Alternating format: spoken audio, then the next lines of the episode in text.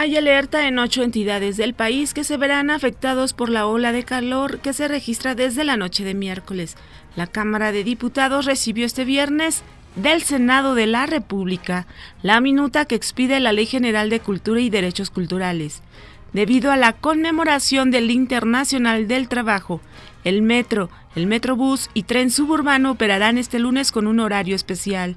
El Papa Francisco aseveró que ningún acto de violencia puede ser perpetrado en nombre de Dios, por lo que llamó a la reconciliación religiosa para lograr la paz y la estabilidad e instó a poner fin a la financiación de los grupos extremistas. Les saluda Amelia Villalobos Zambriz.